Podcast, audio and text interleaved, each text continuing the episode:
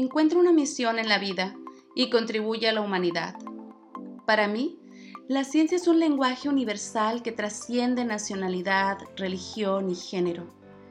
Puede ayudar a resolver cualquier problema que enfrente nuestro mundo. Doctora Hayat Cindy, biotecnóloga y emprendedora científica que trabaja para brindar atención médica asequible a comunidades remotas y de bajos recursos económicos. Hola, te damos la bienvenida a Científicas Mexicanas el Podcast un espacio donde exploraremos el rol de las mujeres como agentes de cambio en el desarrollo científico de México. Soy su anfitriona Nancy Dávila y el día de hoy hablaremos sobre emprendimiento científico. La innovación científica es reconocida como parte fundamental de la economía de los países más desarrollados, por lo que es imperante que la comunidad científica mexicana tome un rol principal en este rubro. Nuestras invitadas de hoy son mujeres científicas quienes han realizado un emprendimiento bajo diferentes enfoques de la ciencia. Paula A. Castrillón Arbeláez, doctora en biotecnología de plantas, ha sido autora de más de cinco artículos científicos y dos capítulos de libro. Es fundadora de la empresa de Natural Bioprocesos, una empresa 100% mexicana que produce y comercializa frutos deshidratados enriquecidos en antioxidantes sin azúcar añadida ni aditivos. Bienvenida, Paula. Me acompaña también Ayesa Peraza Magallanes, ingeniera en biotecnología con maestría en recursos naturales y medio ambiente. Ha publicado dos artículos científicos y un capítulo de libro. Ha colaborado con el Instituto de Investigación de Ambiente y Salud de la Universidad Autónoma del Occidente. Dirige dos emprendimientos científicos y es socia fundadora de una empresa del ramo agrícola. Bienvenida, Yesa. Si bien emprender no es sencillo, emprender con ciencia puede resultar aún más complicado. Pero antes de hablar de los retos y oportunidades en el emprendimiento científico, me gustaría que nos compartieran sobre sus emprendimientos. Comenzamos contigo, Paula. Hola, muchas gracias por la invitación. Estoy muy contenta de poder estar aquí y platicarles un poco de mi experiencia durante estos años. También estoy muy contenta de poder hacer parte de la comunidad tan grande, tan enriquecedora y bonita de científicas mexicanas. Pues bueno, hoy les quiero compartir un poco de mi nuevo proyecto de vida, que es este emprendimiento. ¿Y cómo empezó todo esto? Pues con las ganas de generar productos a partir de, del conocimiento que he adquirido durante tantos años. Empezó eh, con la idea de generar productos a partir de la hoja de amaranto, ya que el amaranto ha sido por mucho tiempo mi modelo de estudio y es una planta, un cultivo que es muy conocido en México, pero su valor agregado es muy poco, teniendo en cuenta que tiene unas capacidades nutritivas muy importantes. Entonces, con la idea de generar tostadas de hoja de amaranto, presenté un proyecto ante la Agrobiotech, que es una planta incubadora que está aquí en la región, y afortunadamente fui seleccionada para ser apoyada en la constitución de la empresa. Hoy la empresa eh, se conoce como de Natural Bioprocesos, SASB. Estamos ubicados en Irapuato, Guanajuato. Pero ya con la parte toda esta investigación y de mercadeo, me di cuenta que podía incluir eh, otros productos que eran en este momento muy apetecidos por la sociedad, pero que de igual forma estaban en la gama de los productos que me interesaban desarrollar. Durante todo este proceso de investigación, eh, me acerqué con el doctor Edmundo Lozoya. Él ha trabajado, es un doctor del CIMBESTA, ha trabajado por muchos años con frutos deshidratados, enriquecidos en antioxidantes con frutos frescos y vimos que podía existir la posibilidad de generar de forma comercial y darle un valor agregado a la fresa, que es muy típica de la región. Y así empezamos a desarrollar frutos deshidratados enriquecidos en antioxidantes, ya no solo la fresa que él manejaba, yo decidí incluir en la gama de productos de Natural Bioprocesos otros, incluida la jícama, que también es muy conocida y, muy, y se produce mucho aquí en la región. Es por esta razón que en este momento cuento con cuatro productos, todos enriquecidos en antioxidantes por diferentes métodos de enriquecimiento que no tienen nada que, que ver con la adición ni de químicos ni ningún tipo de aditivo. En este proyecto llevo ya más de dos años de formación de la empresa, pero antes ya lleva aproximadamente un año, o sea que es mucho tiempo de investigación y ha sido un proceso de aprendizaje, pero del cual no me arrepiento. Muchas gracias, Paula. Bien, ahora toca el turno de Yesa. Me gustaría que nos hablaras sobre tus emprendimientos y que comenzaras platicándonos sobre cómo surge esta idea de los kits de ciencia para niños lo recuerdo así con mucho cariño y, con mucha este, mm, emoción, porque cada uno de estos kits está hecho con mis manos, pero con toda la creatividad, emoción y, este, y ganas de los niños. Definitivamente ellos fueron mis mentores. Yo nada más ponía ciertas ideas y ellos me decían por aquí, por acá, esto me gusta más, esto me gusta menos. Y bueno, la idea de estos kits también es que están basados en, la teoría de las inteligencias múltiples. Todos aprendemos de diferentes formas y nuestra educación está basada en ir hacia adelante, no equivocarte y seguir los pasos que te indican. Entonces, ¿cómo es posible que a los niños a estas alturas todavía estemos trabajándolos de esa manera? Entonces, estos kits son eh, desarrollados para que el niño pueda aprender a través de sus sentidos, desde el tocar, desde el ver, desde el escuchar, que él pueda desarrollar y explorar. Y no solamente es para hacer una sola actividad, sino este kit le permite a él aprovechar al máximo su creatividad para hacer varias cosas con lo mismo. Entonces tengo una línea de kits científicos este, que nacen de esta necesidad que yo vi cuando hago esta pausa. Y bueno, por otro lado, surge la oportunidad de trabajar para gobierno del estado y Zagarpa en ese momento. Entonces, aunque no era así como mi hit, porque pues yo estaba pensando en hacer otras cosas, dije, pues hay que aprovechar la oportunidad, no pasa nada. Entonces les digo, hay muchas oportunidades, uno decide si las aprovecha o no, y hay otras necesidades que uno decide si las aborda o no. Pues yo decidí aventarme con los dos. Entonces ya trabajando para Zagarpa era un, un programa de seguridad alimentaria para zonas rurales de alta marginación. Y aquí trabajamos directamente con las personas enseñándoles a producir sus alimentos. Entonces este proyecto pues dura poco tiempo porque son proyectos de, de un año aproximadamente, pero esto me despertó algo que yo no conocía de estar en el ramo científico, en mi laboratorio, haciendo experimentos y generando información que va para artículos científicos, digo, pues hay todo un mundo allá que necesita ayuda y que uno pueda apoyar e intervenir. Entonces, de aquí surge la necesidad de, bueno, tal vez ya no estoy trabajando ahora en, el programa, pero ¿cómo lo llevo yo a más personas? Y como les comentaba anteriormente, el contexto eh, social y económico de mi región es 100% agrícola. Entonces tenemos grandes problemas de contaminación por la actividad agrícola y también grandes problemas para los productores en cuanto a su actividad primaria, que, que en su mayoría es producción de maíz.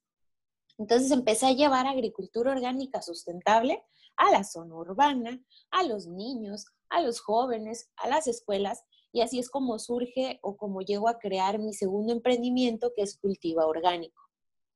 Entonces esto me ayuda a conjuntarlo y a trabajarlo con diferentes sectores de la sociedad.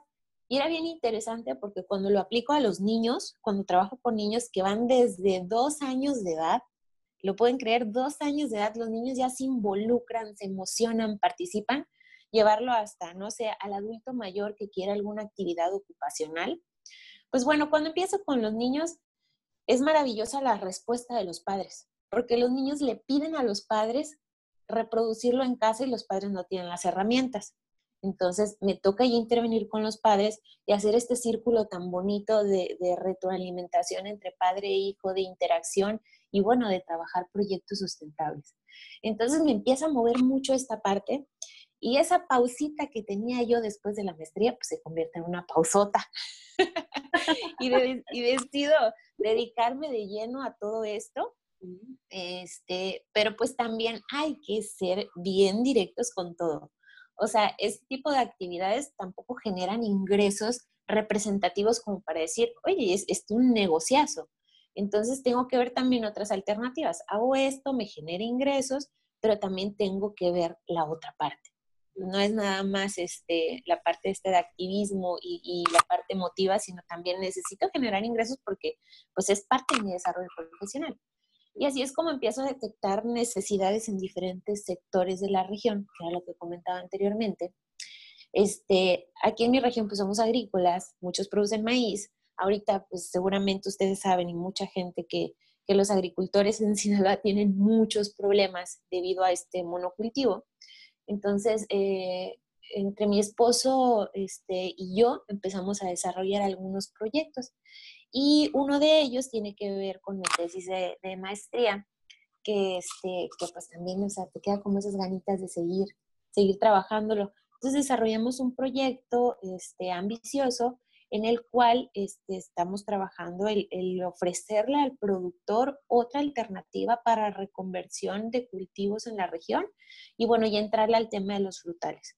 Frutales, específicamente aguacate, desde ofrecer una planta de calidad adaptada a la región hasta llegar a la fase de valor agregado, que ahorita estamos trabajando en esa parte, y bueno, lograr cerrar el ciclo, o sea, desde ofrecer algo hasta poder comprarte y bueno, que tú puedas como productor aprovechar todos estos beneficios. Entonces nos asociamos con unos empresarios acá de la región y pues nos está yendo bastante bien y estamos trabajando esta parte. Entonces ahora lo que me falta es tiempo para poder este, estar jalando los hilos de todas las cosas, pero les digo, son oportunidades y uno tiene que buscar y aprovecharlas y ver cómo le vas a hacer en el camino para sacar todo adelante.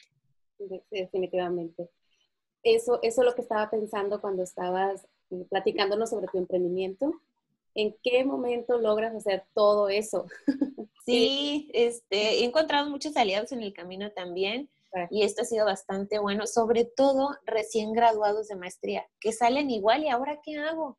Entonces, vénganse a trabajar un ratito conmigo en lo que ven que hacen. Y eso me ha ayudado bastante para poder ir dando estos pasitos en el camino. Definitivamente es un trabajo que se tiene que hacer en equipo, si no, sí. se hace. qué bonitos emprendimientos de verdad están haciendo. rescato dos, dos este, palabras que creo que las dos mencionan en, sus, en, su en la descripción de sus emprendimientos y que la verdad me parece formidable, que hablan sobre, sobre sustentabilidad, pero también hablan de modelos de economía circular.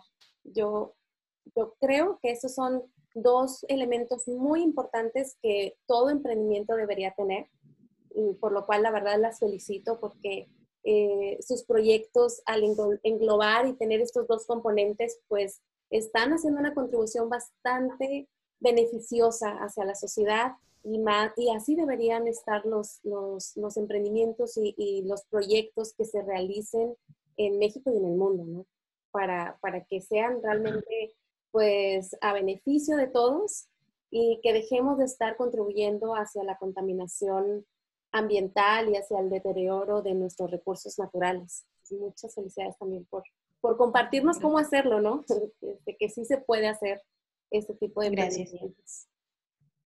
Bien, em, de acuerdo con la Secretaría de Economía y de la Asociación Mexicana de Secretarios de Desarrollo Económico, en México, el 92% de los emprendedores no tiene acceso a financiamiento bancario.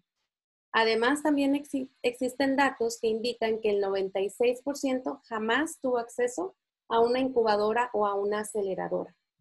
¿Cómo ha sido su experiencia? En este caso, ¿son parte de, las, de estas estadísticas? Mira, yo afortunadamente no. Yo he sido en este proceso, como hemos dicho, he encontrado aliados grandísimos y que me han enseñado y me han ayudado mucho. Este proyecto tuvo la fortuna de ser incubado en una incubadora de empresas que es el Agrobiotech, que es aquí en la, en la región. Tuve la oportunidad, ellos nos dieron la oportunidad de darnos la constitución de la empresa. La empresa está legalmente constituida, somos SADCB. Eso nos da la opción de, de entrar al mercado, eh, tener cuenta bancaria, eh, poder participar en los apoyos de gobierno, entonces, no estamos directamente dentro de la, estadística de, que mencionabas, pero es una realidad.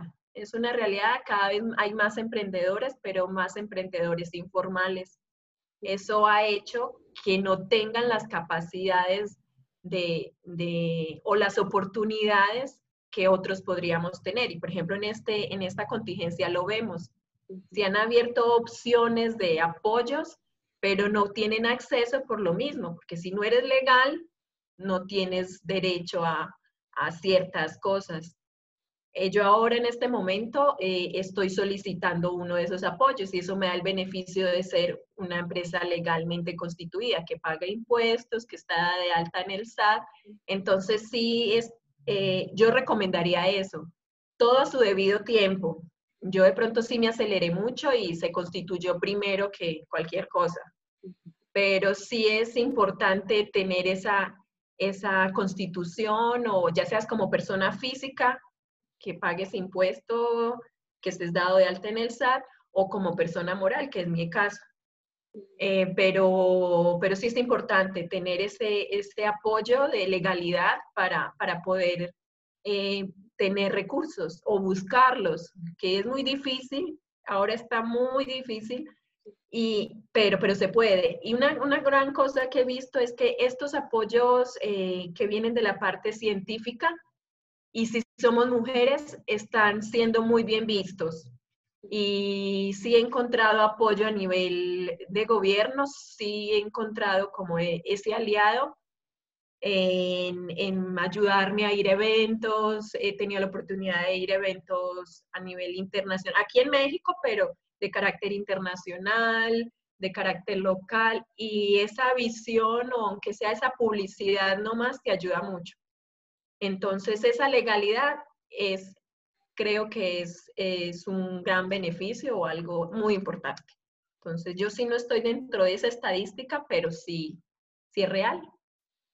Y esa legalidad también te permite, eh, digamos, cubrir los derechos de, tus trabajadores. Eh, sí, o sea, sí, yo, yo, mm, el hecho, una cosa implica la otra. Sí, ahora no los tengo porque tuve que, cesar mucho todo el proceso, pero eso yo tengo la obligación de tener trabajadores con todas sus, condiciones laborales eh, cubiertas. Eso es un gasto que la empresa todavía no puede hacer en este momento, pero sí, eso me permite tener trabajadores o me obliga a tener trabajadores con todas sus condiciones laborales. Muy bien. Ayesa, ¿cómo tú este, has afrontado la parte de financiamiento para tu emprendimiento? Este, pues mira, yo he estado de los dos lados. Me ha tocado el enfrentar este, esta situación de una forma complicada, pero también me ha tocado enfrentar de una forma favorable y esto ha sido en los diferentes emprendimientos. Afortunadamente, este, después de un tiempo de que estuve batallando, porque la verdad es que en toda nuestra carrera en el área científica nadie nos enseña cómo emprender, cómo dirigir una empresa. Entonces fue un estira y y hay que leer, y hay que investigar y hay que preguntar, ¿a quién le pregunto? O sea, mm, la mayoría de los científicos mm, no opta por este tipo de, no se inclina por el emprendimiento, o sea, más bien se dedican la mayor parte de su vida a hacer ciencia y, etcétera, ¿no? Entonces, sí me costó trabajo este, poder consolidar la idea como emprendimiento, como empresa, pero pues uno le busca y lo resuelve. Y te decía, afortunadamente conté también con el apoyo del Instituto Politécnico Nacional. Como soy egresada, este, tenía la posibilidad de entrar a la incubadora de empresas del Politécnico. Entonces ahí me ayudaron eh, de cierta forma a poder este, mm, solidificar todo esto y a poder concretar que se conformara como, como una empresa. No todos sabemos que existen estos, estos tipos de, de personas de quien echar mano este, y son muy escasas también. Entonces, en este momento, mm, quiero comentarlo de una vez, eh, platicaba con uno de mis mentores en el área de emprendimiento, César, que le agradezco mucho, me dice que acaban de desaparecer la incubadora. por los recortes en los presupuestos. Yo no puede ser, o sea, son de los pocos lugares donde puedes trabajar emprendimientos científicos y de un día a otro lo desaparecen. Entonces, es lamentable la situación que, que, vivimos en México, pero bueno, no es el tema en este momento. Entonces, afortunadamente me tocó en la etapa favorable cuando tuve este, mentoría por parte de ellos y pues sí le he batallado, sí le he batallado. Eh, creo que hace falta más mentores, más empresas que se dediquen a, trabajar con los pequeños emprendedores en el área científica, que nos orienten y nos ayuden a crear proyectos y a desarrollarlos más rápido. Pero esperemos que, próximamente esto también sea un boom y empiece a crecer. Y por otro lado, cuando empiezo a trabajar acá en el área privada, este, asociándonos con estos empresarios, pues se resuelven muchísimos problemas, porque ya tienen una estructura, ya tienen una base, ya tienen toda una trayectoria y experiencia que te facilita todo por completo, desde la constitución de la empresa, desde el manejo de, toda la nómina de los empleados, todo lo administrativo.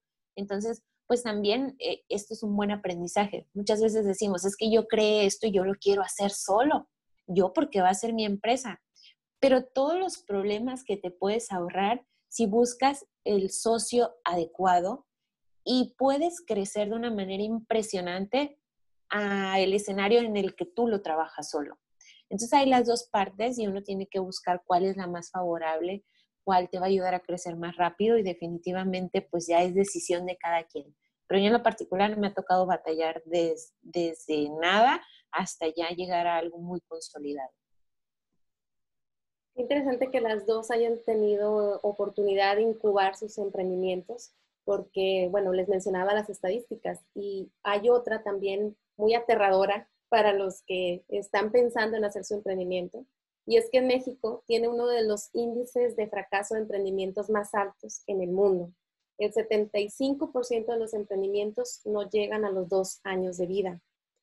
Es posible que no, no, no, no voy a atribuir obviamente al 100% a esta causa, pero es posible que el hecho de que ustedes hayan, se hayan documentado también y que hayan encontrado estos aliados y que además hayan tenido este apoyo en, en las incubadoras, pues les haya permitido sobrepasar esta, esta estadística tan, tan estremecedora, ¿no? O sea, de tanto miedo y, y que sigan sigan vigentes sus, los emprendimientos que están llevando a cabo. ¿Cuáles podrían ser los, si ustedes este, han, han pasado por alguna etapa en la que hayan pensado, voy a cerrar, eh, este, ya, ya no es sostenible. ¿Han, ¿Han, experimentado esos momentos de dificultad, Paula? Eh, mira, yo, yo antes sí quiero decir, como decía Alesia, Em, es importante tener aliados y desde que salimos, antes de empezar nuestro proyecto, generalmente nuestros mejores aliados son nuestros maestros. Para mí, mi mejor aliado fue mi maestro, mi mentor, el doctor Edmundo Lozoya. Entonces, ese fue un parteaguas muy grande. Entonces, como hemos dicho, eh, buscar aliados a nivel eh, de laboratorio que te ayuden a hacer tus análisis, el que te ayude y te aconseja en, en cuál es la mejor forma de constituir tu empresa o no lo hagas todavía o hazlo así o así se hacen las cosas. Como científicos somos muy egoístas y muy egocéntricos y no buscamos ayuda de nadie y somos únicos, solos lo podemos hacer. Entonces, sí es un consejo, busca ayuda. Hay mucha gente que está eh, con ganas de ayudar y está a disposición de ayudar. Entonces, ese es un gran consejo. En esta, la pregunta que me decías, pues este momento para mí ha sido el, el que digo, uy Dios, mm, ¿será que cierro? Eh, porque sí me ha tocado la crisis, como es un producto considerado no esencial, es una botana que todavía nuestro país no está acostumbrado a comer saludable, entonces preferimos las garnachitas, o el fritico a un producto como el que estoy ofreciendo. Entonces, sí, me ha costado mucho, he tenido que bajar muchos costos, muchos gastos. Ahora solo estoy pagando rentas y, y otros gastos, pero este ha sido como mi momento en el que yo digo, no, yo, está bien difícil, pero ahí entra eh, esa, esa mano amiga que encuentras en el camino. Yo soy afortunada porque tengo un compañero de vida que, que me ha dado esa, esa opción y, me ha echado la mano. Entonces mi esposo ha sido una ayuda grandísima para mí, es el que él es empresario, eh, ya tiene muchos años con su empresa, entonces, bueno, me dice, cálmate, ahí vamos, eh, te echo la mano y la renta de este mes vemos cómo le hacemos. Y, entonces sí es importante eh, empezar a ver las cosas de otra forma, en que hay muchos aliados en el camino y que en algún momento me están ayudando a mí, pero yo en un futuro podré ayudar a otro. Este ha sido, esta pandemia para mí ha sido una crisis bastante grande, pero, pero tengo la seguridad y la esperanza de que, que saldremos, que saldremos adelante. Definitivamente ha sido una situación que ha afectado a todo el mundo y que a los emprendedores, a los empresarios de las pequeñas y medianas empresas los ha afectado todavía más. Y, bueno, eh, de verdad que te deseamos todo el éxito, que, que, no decaiga ese emprendimiento, que tu empresa siga y que soporte esta situación tan, tan complicada. Y sabes otra cosa, perdón que te interrumpa. No, adelante. Eh, en la comunidad, bueno, esta red que se creó de científicas mexicanas para mí ha sido muy hermosa porque he visto como una mano amiga muy bonita y que no la veo en otros aspectos de, Mm, del mundo científico. Porque desafortunadamente en este mundo que nos vivimos somos muy egoístas y he visto que muchos colegas eh, son muy egoístas. En este proceso de emprender te ayuda mucho el, eh, ya como todo se mueve en redes, el like de un amigo, el que un amigo te comparta, el que un amigo comente, eso ayuda mucho a un pequeño, a un emprendedor, el poder eh, recibir ese apoyo de, de, los compañeros, de los colegas, y bueno, nosotros nos movimos en este mundo de la ciencia, entonces mis amigos son colegas. Y sí he visto por parte de ellos algo de, de mm, como que no mucho apoyo, no, no, no te ayudan con el like, no te ayudan a compartir, no. Y eso nos falta mucho a, a todos nosotros, investigadores científicos, como dejar un poquito ese egoísmo y, poderle echar la mano a, un compañero. Y eso lo he encontrado en la red de científicas mexicanas. Se me ha hecho muy bonito y le comentaba a mi esposo, yo mira, lo que no esperaba, yo con mis colegas y eso casi no comparto mi emprendimiento o no les hablo porque no he encontrado ese apoyo, pero cuando comenté aquí en, el, en la página, recibí un apoyo súper lindo y digo, hey, necesito si me dan like para que me llegue un producto a más personas en un futuro. Y ahí han estado los likes, o sea, he encontrado un movimiento muy bonito que qué bueno que se fomentara en muchos más aspectos y no solo mujeres, que, que, podamos echarnos la mano. Es que no nos cuesta nada ayudar a nuestro amigo emprendedor, darle un like. Los likes no se acaban. Sí. Entonces, sí, sí. Eh, eso era como un comentario que quería eh, decir. Sí, tienes razón. Yo he visto incluso también eh, publicaciones donde dice, ¿cómo ayudar a tu amigo emprendedor sin dinero y con dinero, ¿no? Sin dinero, pues difunde su trabajo, se compártelo con tus amigos, dale like, haz que haya más tráfico para que tengan pues mayor presencia, ¿verdad? Con dinero, pues obviamente cómprale el producto, bueno, ya sabemos cómo es con dinero, ¿no? Pero sí, hay muchas formas de apoyar y, también coincido contigo en que en esta red de científicas mexicanas, pues se ha creado un ambiente de muchísimo apoyo, de mucha sororidad y ha sido, la verdad también mi experiencia ha sido maravillosa en este grupo. Sí, sí, así es. Ayesa, ¿tú eh, ¿qué, retos has enfrentado en, este sentido de, no sé si seguramente la pandemia también te, pudo haber afectado a, a, tus emprendimientos, ahora más tú que tienes tienes varios proyectos en este sentido. ¿Te, ha tocado, has pasado por estos momentos tan difíciles de decir, eh, pues yo creo que voy a tener que cerrar? Este, en muchas ocasiones lo he pensado incluso antes de la pandemia, porque se presentan muchos problemas y cómo los resuelvo y cómo los resuelvo. Y bueno, entras en crisis, pero después encuentras la puerta y continúas. Y esto te va haciendo más fuerte, te va fortaleciendo mucho en el camino. Entonces, eh, como decía hace rato, hay muchas oportunidades y hay muchas necesidades. Afortunadamente, en mis emprendimientos de Nature Kids y cultivo orgánico, he visto muy buena respuesta hacia el trabajo de forma virtual. He recibido muchas solicitudes de si voy a dar cursos de verano, si voy a dar talleres para los niños, que por Zoom.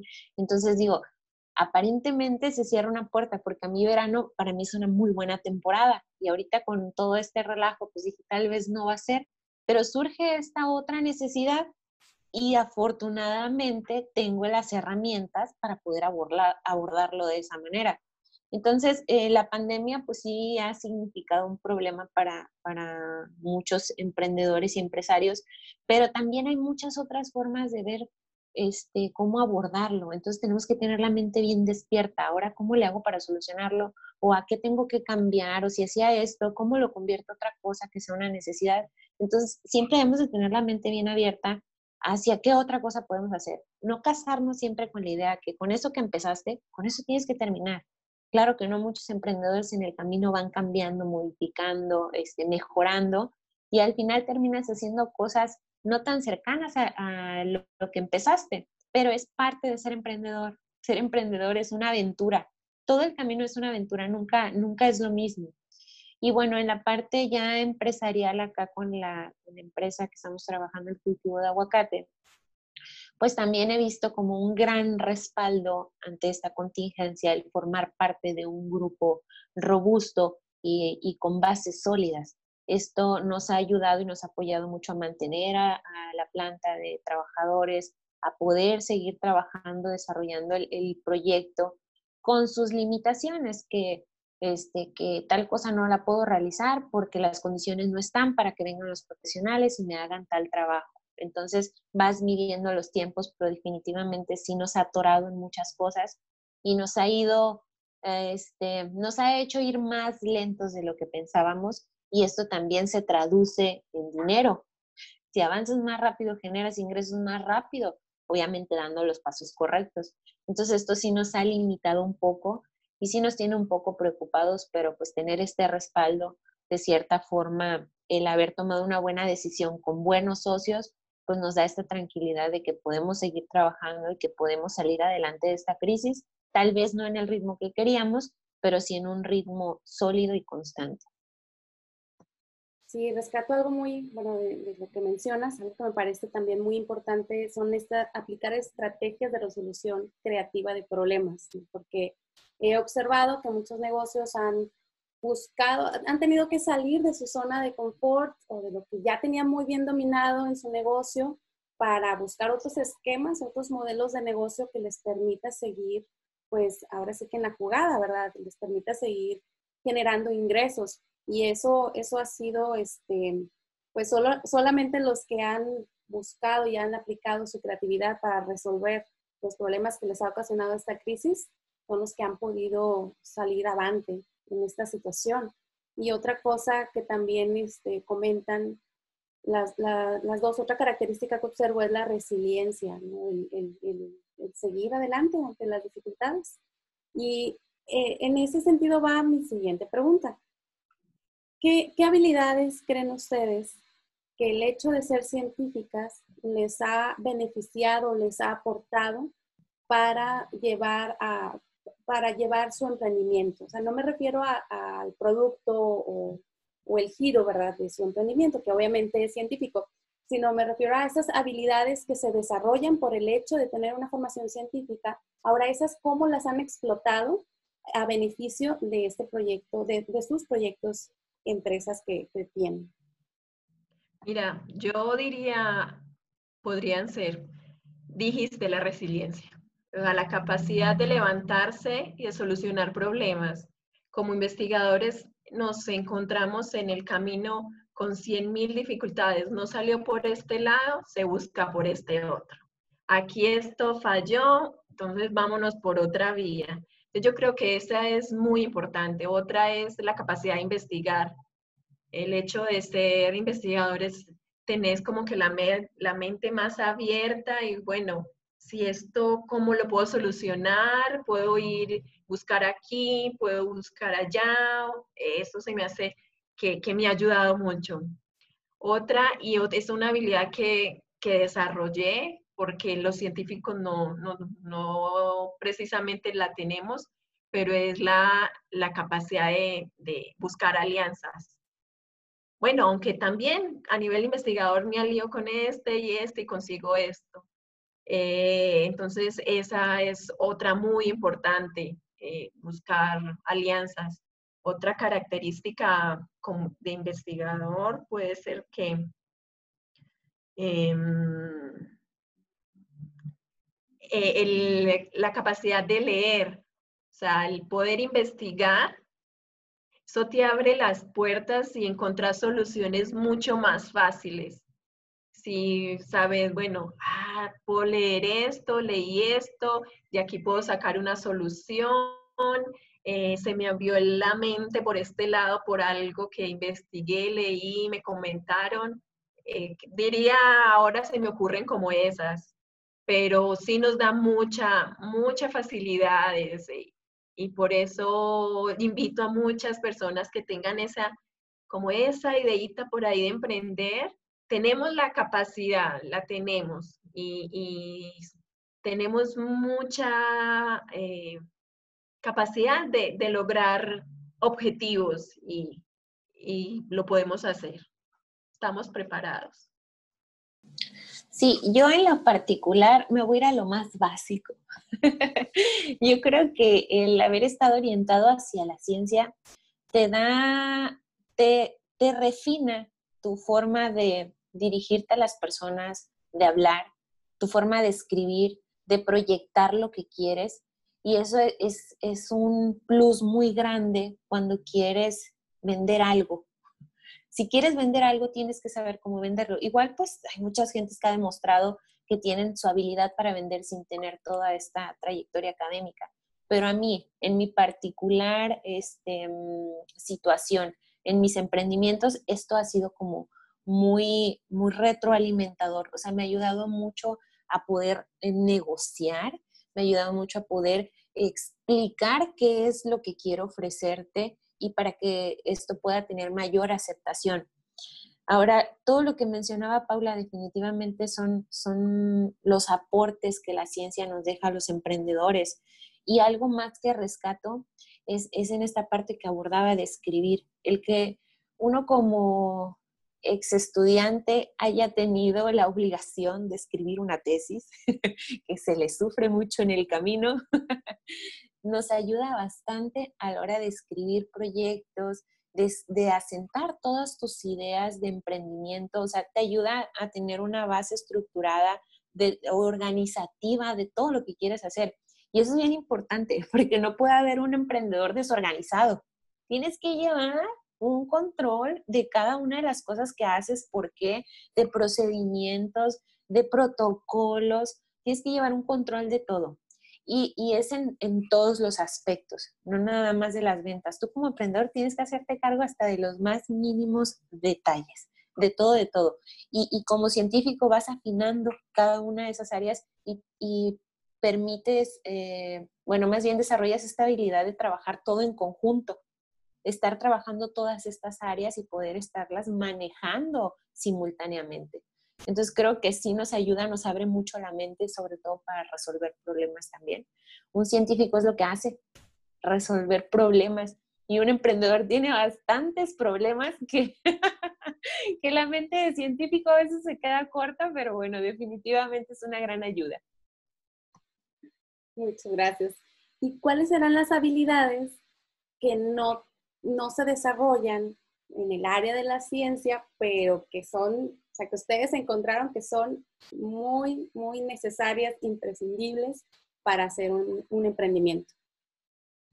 Eh, yo creo, en lo que yo he visto, me ha tocado vivir, eh, según mi, mi, experiencia, es la de hablar con el público, la capacidad de, de no, no, hablar entre nosotros, entre los que manejamos nuestro mismo eh, conocimiento, entre científicos, investigadores, no. Hablar con eh, la persona que no tiene ni idea de ciencia. Eso, eso, y he visto en los estudiantes, a mí me pasó la primera vez que yo quería em, participar en una expo, en una expo que no es nada científica, es una expo agroalimentaria. Eh, dije, Dios, ¿y qué voy a decir? ¿Y cómo voy a hablar? Y así me tocó realmente. Yo le dije a mi esposo que él, él tiene un poco más de experiencia. ¿Y qué digo? Yo no sabía qué voy a decir, qué voy a... Y es por eso, porque nosotros no estamos acostumbrados a, a compartir nuestro conocimiento con la gente que no habla ciencia, que no vive ciencia. Esto para mí fue la habilidad que, y, a muchos de los estudiantes con los que he tenido contacto ahora les recomiendo eso, que hablen, o sea, que participen en las ferias de, de cualquier cosa, pero que tengan contacto con la gente, porque eso para mí fue lo más difícil y eso me hizo participar en muchas, por eso en algún momento me comentas, ahí hay muchos recortes sobre, porque he visto la necesidad de, de participar en bazares, en expos, en ferias, porque para mí esa fue mi limitante, a mí me daba miedo, yo, ¿y qué voy a decir? Y tengo la capacidad de expresarme y de, y, la, y tengo el conocimiento, pero me da pánico, a mí me daba miedo y yo qué voy a decir y qué voy a hacer, qué tanto le dije a mi esposo y qué digo. Él lo que me dijo, no, espérate, tranquilízate y, mírame. Porque yo le dije, ¿y qué digo? Yo estaba muerta del susto. Y era en una expo donde van franceses, van, es internacional, entonces yo estaba súper asustada. ¿Yo qué voy a decir? Esa fue mi única. Y me acuerdo mucho de eso, eso ya hace varios años. ¿Qué digo? Entonces, esa sea la oportunidad para todas estas chicas que están empezando su carrera en, poder platicar y conversar y por eso para mí la divulgación ha sido y, considero que es parte de, nuestra responsabilidad compartirlo. Compártalo, así sea con el vecino, hable porque eso te ayuda a, soltarte, a, a poder compartir y con tranquilidad y que te entiendan, que te crean. Entonces, esa para mí fue diría que, la, debilidad más grande es esa. Tienes muchísima razón. O sea, la comunicación eh, efectiva hacia diferentes tipos de audiencia. efectiva. Algo que no, no dominamos los científicos. Estamos bien, bien acostumbrados a ir a foros científicos con más científicos y a hablarnos en nuestro idioma. Incluso cuando hablamos, siempre hablamos en voz pasiva. Se estudió, se evaluó, se obtuvo. Exacto. Una forma, como que muy impersonal, ¿no? De transmitir la información. Y Porque este así escribimos el artículo, así hacemos, así. Exactamente.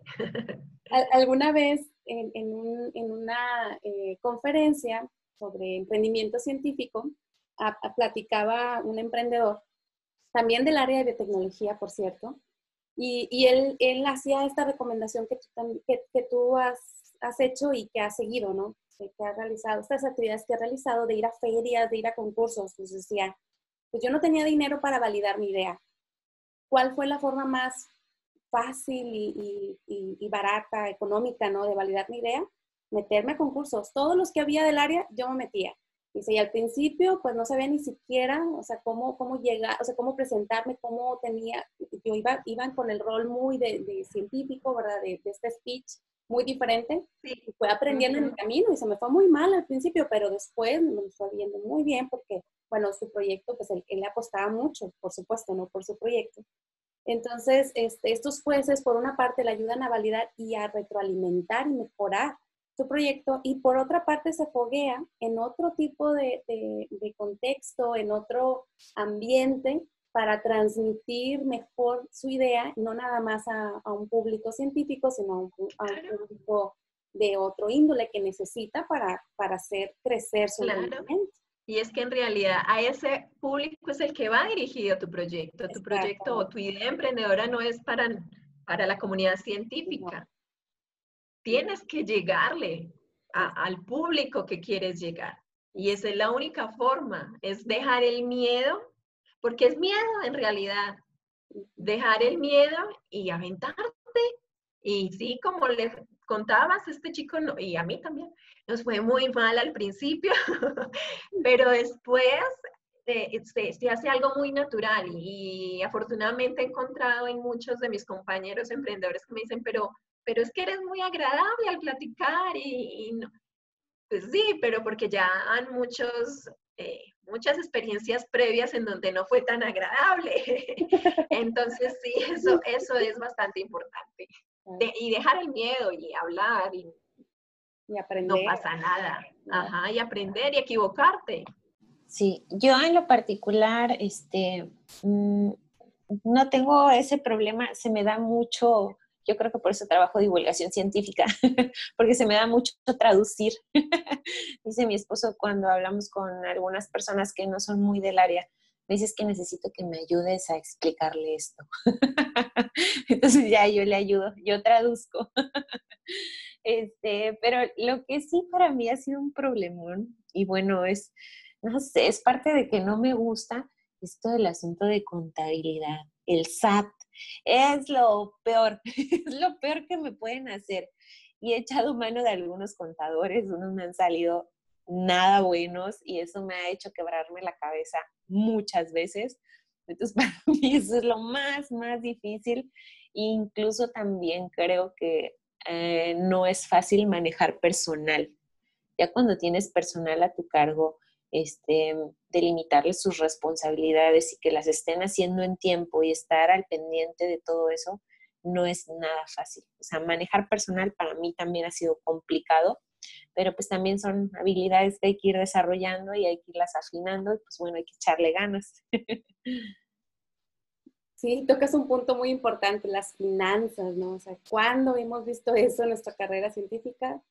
Pocos proyectos incluso he visto yo publicado en tesis que se divulgan o en, mucho menos en, trabajos científicos, en artículos científicos que aborden la parte económica de su proyecto, ¿no? O sea, solamente es la parte técnica, científica, entonces pues no estamos acostumbrados a, hacer esto como nuestro, nuestro este, actividad inherente en la ciencia. Entonces, al tener un emprendimiento, definitivamente tienes que tener estas habilidades si bien no las tienes, pues bueno, tener un aliado que sí las tenga y que, sepa desarrollarlo bien, ¿verdad? Sí, e, es sumamente importante tener estos aliados y que sean buenos. Cuando yo inicio, digo a mi esposo, no, yo no voy a dedicar tiempo a estar batallando con cosas de SAT y que mi contabilidad, no, yo voy a contratar un contador, por eso existen los contadores, pero vas empezando, o sea, vas a desbalancear, o sea, primero trabájalo tú para que no tengas ese gasto, no, yo no quiero dedicarme a eso. Y resulta que me topo con un muy mal contador. A fuerzas, aunque tú quieras delegarle responsabilidades a alguien, necesitas estar segura de que es bueno. Inclusive teniendo esa persona que es muy buena, necesitas conocer del tema, porque tienes que saber un poquito de todo, tienes que trabajar todas las áreas en tu empresa. Entonces, aunque yo quiera, no puedo deshacerme de esa responsabilidad que no me gusta, así que pues consejo para todas, no se puede saber de todo, pero hay que seguir investigando y no se le puede ser toda la responsabilidad de algo a una sola persona. Así es, sí, tienes mucha razón, o sea, de todas formas tienes que conocer porque pues es muy importante que conozcas cómo se llevan las finanzas para que puedas hacer crecer el, tu negocio, si no, eh, va a ser muy, muy difícil, ¿verdad? Pues muchas gracias por toda, toda la información que nos han compartido. La verdad es que es un tema que da para, para mucho. Hay muchas más cosas que se pueden discutir acerca de un emprendimiento científico y además pues muy poca información que se tiene en específico del emprendimiento científico. les agradecemos bastante a nombre del, del equipo de científicas mexicanas el tiempo que, nos han dado en esta, en esta plática. Así que, eh, por último, con respecto a su emprendimiento, me gustaría que nos compartieran más sobre qué, cuál es el siguiente paso para su empresa, cómo, qué es lo que sigue para sus emprendimientos. Eh, bueno, para mí ahora es muy importante y es lo que estoy enfocando mi, toda mi energía en este momento, es en eh, la, terminar, ser una empresa más sustentable con mis paneles solares lo que me va a ayudar a tener una producción más alta porque voy a disminuir costos y poderlo llevar un producto a nivel nacional, porque ahora nuestro producto es muy regional, está muy en la zona del Bajío guanajuatense y mi idea sí es poder abarcar, bueno, a corto plazo, porque a largo plazo esto es para exportación. Entonces, sí, mi idea a corto plazo es, es poder eh, tener el producto a nivel nacional, con envíos nacionales y un poco más largo si es exportación, definitivamente. Este producto está siendo muy cotizado y me lo han pedido mucho a nivel en Europa, en Canadá. Entonces, a cinco años todavía tengo mucho, mucho por hacer, pero inmediatamente es poder incrementar mi nivel de producción. Mucho éxito en eso, muchas gracias. Muchas gracias. Yo en lo particular, por cuestiones de tiempo, creo que la mejor decisión que puedo tomar es enfocar mis emprendimientos hacia el manejo online, este, que pueda seguir trabajando en los talleres, ah, una serie de videos para los niños que los puedan guiar a la hora de trabajar con los kits, las ventas de los kits en línea, incluso de los proyectos de huertos, de hidroponías en línea. Creo que es lo más conveniente en este momento por la situación y porque nos ayuda a prevenir contingencias de este tipo más adelante. Este, creo que es hacia donde va Nature Kits y cultivo orgánico. Teníamos otros planes, incluirlo en los planes educativos, llevarlos a las escuelas, pero definitivamente ahorita lo más viable es trabajarlo de, forma este, digital. Y en cuanto a la parte eh, privada, pues seguir encaminando este proyecto de aguacate y bueno, de la mano ya han surgido algunas otras inquietudes con otros cultivos que este, estamos previendo eh, ya en el tiempo brincar hacia otros proyectos de desarrollo también para la región que nos puedan a tener esta, nos puedan ayudar a tener esta economía circular de la que platicabas. O sea, no nada más ofrecer una alternativa y ya después que ellos hagan bolas para comercializar, sino más bien ofrecer también la alternativa de compra de, esta producción y darle valor agregado, que es hacia donde se tiene que ir. Sinaloa tiene que voltear a ver el valor agregado y no estar todavía de brazos cruzados esperando a ver quién les va a resolver el problema de comprarles sus miles y millones de toneladas de producción. Pues para finalizar esta plática, queremos hacerles unas preguntas que, bueno, hacemos a todas nuestras invitadas con el fin de que el público las pueda conocer un poco más. Me gustaría que nos compartieran cuál fue su primer acercamiento hacia la ciencia, si hubo alguien en particular que las motivara para seguir este camino. Yo creo que fue mi maestra de, de secundaria. Ella era una amante de la biología y yo me enamoré de esas clases y a partir de ahí fue que, que empecé mi camino, porque empecé a ingeniería química, pero llegué a la biología. Así, ah, a ver, pero, pero la biología me, me arrastró, me arrastró y, terminé siendo bióloga y yo creo que fue por mi maestra de secundaria. Era tanto el amor y tanto la pasión que, que allá terminé, porque en mi familia son economistas, administradores, mi familia nada que ver, pero ahí terminé la biología y yo creo que fue por esa, por esa gran maestra que tuve. Y la parte de las vocaciones científicas muy importante, ¿verdad? Que además de, de, lo que nosotros hacemos, pues de alguna forma hacer, una, o sea, contribuir un poco a fomentar estas vocaciones científicas, creo que es un deber ser de los científicos. Sí, sí, es una obligación y por eso es tan lindo el trabajo de Ayesa, porque el trabajar con niños y estás creando un mundo genial, porque eso los va a llevar a, otra, a otra, a ver otra perspectiva, otra, otra forma de ver la vida y trabajar con niños debe ser una maravilla. Yo no he tenido el gusto, pero sí, así es complicado, pero... sí, gracias Paula. Este, pues yo creo que muchos de nosotros nos identificamos por eso, porque nos inspiró algún profesor. A mí me pasó algo similar. Este, eh, papás son maestros de profesión, ahorita ya jubilados. Y los dos fueron, este, pues también me dieron clases cuando estaba yo a nivel secundaria.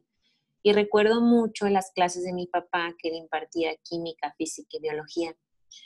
Yo me sentía muy presionada porque él me presionaba a ser la mejor de la clase y vivir con esta, mm, esta mm, pues con estos, estos comentarios de los compañeros de, eh, saca 10 en el examen porque su papá se lo pasa, porque su papá le ayuda, para mí era tan frustrante y eso me obligaba a leer más, a trabajar más para demostrar que sí era buena y que no me ayudaba. En mi casa siempre hubo material de laboratorio, entonces eh, en, gran parte de mi vida esos eran mis juguetes, los matraces, este, todo lo que tuviera mi papá, claro que después me daba unas regañadotas porque pues era material que no debía usar yo, pero yo creo que ahí fue donde empecé como a orientarme hasta, hasta esta área y bueno, ya con la idea de que fuera una de las carreras del futuro, pues terminé en biotecnología. Y pues así es un poquito de mi historia. No, y, yo, digo, yo no soy biotecnóloga, pero sí, sí puedo reconocer que sí es una de las carreras del futuro.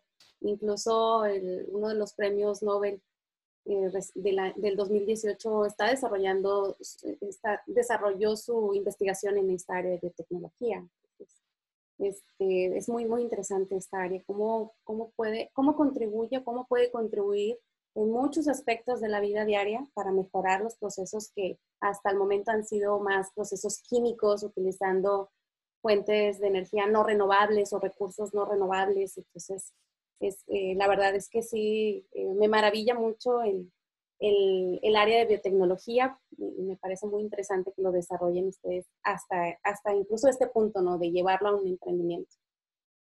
¿Qué les dirían ustedes a las adolescentes y niñas que pudieran estar escuchando este podcast para inspirarlas a, a, desarrollar una carrera en ciencia, pensando en que posiblemente tengan esta inquietud por, por, por, hacer ciencia, pero tal vez no sepan o no se sientan con las capacidades para, para hacerlo? Pues es un mundo muy bonito y, y como mujeres tenemos la capacidad y tenemos que dejar los miedos para, para poder hacer las cosas. Si te gusta, hazlo. Nada te limita. Y por más que te digan no eres capaz, ¿por qué no eres capaz? Sí eres capaz. Inténtalo. Entonces yo creo que algo importante es inténtalo. Deja el miedo. En el camino resolverás los problemas que se vienen y si en algún momento ves que no, que te equivocaste, también está la posibilidad de, de decir me equivoqué, o sea, esto no era lo mío pero es importante arriesgarnos mm, y buscar quién te puede apoyar. Quién, qué bueno que existen redes, puedes eh, hablar con alguien que ya está en el camino, que ya terminó y, te va a asesorar, pero, pero yo les diría que, que somos capaces, somos capaces, van a encontrar dificultades, pero, pero como cualquiera las puede solucionar. Exacto, que se lo crean, ¿verdad? Que crean son capaces para, para perseguir sus sueños. Si es ciencia, que, sea ese su sueño que persigan. Sí, yo quiero decirles a todas esas niñas y niños también que tienen esa inquietud hacia la ciencia, que tienen el poder en su mente y en sus manos.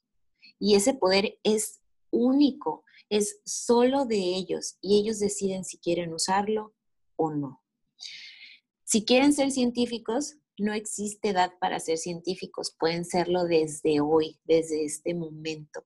Empiecen a hacer experimentos. Hay mucha información en Internet, videos de YouTube. Empiecen a, crear en casa, empiecen a probar, a experimentar. Si les salen los experimentos, qué divertido. Y si no, busquen la manera de mejorarlo el, asunto de ser científico no se aprende en una carrera, se aprende desde casa y si ahorita empiezan, más cerca van a estar de lograr su sueño. Muchas gracias, muchas gracias a las dos por compartirnos estas experiencias que, seguramente van a motivar a más de una para que lleven ya, para que se decidan a llevar a cabo su, su, proyecto de emprendimiento. Eh, posiblemente se puedan acercar a ustedes para que les, les compartan un poco de, un poco más, ¿verdad? De estas experiencias que, han tenido, que han vivido, a lo mejor algunos consejos, algunas herramientas que han ido descubriendo en el camino. Así que, eh, por último, me gustaría que nos compartieran sus redes sociales, que nos dijeran cómo las, pueden, las pueden contactar nuestro, nuestra audiencia, nuestro público? Sí, en Facebook estamos como de Natural Fruits. Eh, nuestro correo electrónico es de-medio natural bioprocesos arroba hotmail. Ahí me pueden localizar. Ahí soy yo quien, quien maneja por ahora las redes. Cualquier duda, si quieren conversar, si quieren, estoy totalmente disponible a, a quien quiera compartir sus inquietudes o quiera conversar nomás. Así que pues no más, ahí estoy para todas las que quieran y, vamos, adelante. Sí. Eh, mis redes sociales eh, me pueden encontrar en Facebook y en Instagram como Nature Kids. Eh, lo tendrían escrito como Nature Kids MX. Y la otra es Cultivo Orgánico MX, igual en Facebook e Instagram. Y la cuenta de la empresa de innovación tecnológica en el cultivo de aguacate nos encuentran como All Avocado MX, que sería ALL Avocado MX. Muy bien. Muchas gracias de nuevo. Espero que, hayan disfrutado también el compartirnos todas estas experiencias, sus retos y logros en forma muy resumida. Y, bueno, finalmente hacerle la invitación a, todos los que nos escuchan a que nos sigan en redes sociales, que estamos como Científicas MX. También, si son científicas mexicanas, pueden unirse eh, al, grupo de Facebook, que se llama así, Científicas Mexicanas, o si están haciendo ciencia en México, también son bienvenidas a este grupo privado. Y eh, bueno, esta invitación principalmente es para que al unirse a este grupo privado de Facebook, pues puedan estar enteradas de todas las iniciativas que se están llevando a cabo, que hay muchísimos proyectos que se están llevando a cabo en, este, en esta red, todos en apoyo al crecimiento de, de las, de los miembros de esta gran comunidad. Eh, recordarles que ya somos más de 10.000 miembros. Mm. Esto este, nos ha dado mucho gusto ver cómo ha crecido y les vamos a dejar en las notas el link de, las redes sociales y también los contactos de nuestras invitadas para que ahí los puedan ver. Científicas Mexicanas el podcast ha sido realizado con el apoyo del maravilloso equipo conformado por Karime Díaz, Aranzazú Carmona, Abril González, Laura Patricia Flores, Tania Castañeda y Alicia Mir. No se pierdan el próximo episodio donde conversaremos con la doctora Flor Yunuen García Becerra, consultora y asesora en ecoemprendimiento y resiliencia corporativa. Gracias por darte este espacio con nosotras. Nos escuchamos en el próximo episodio.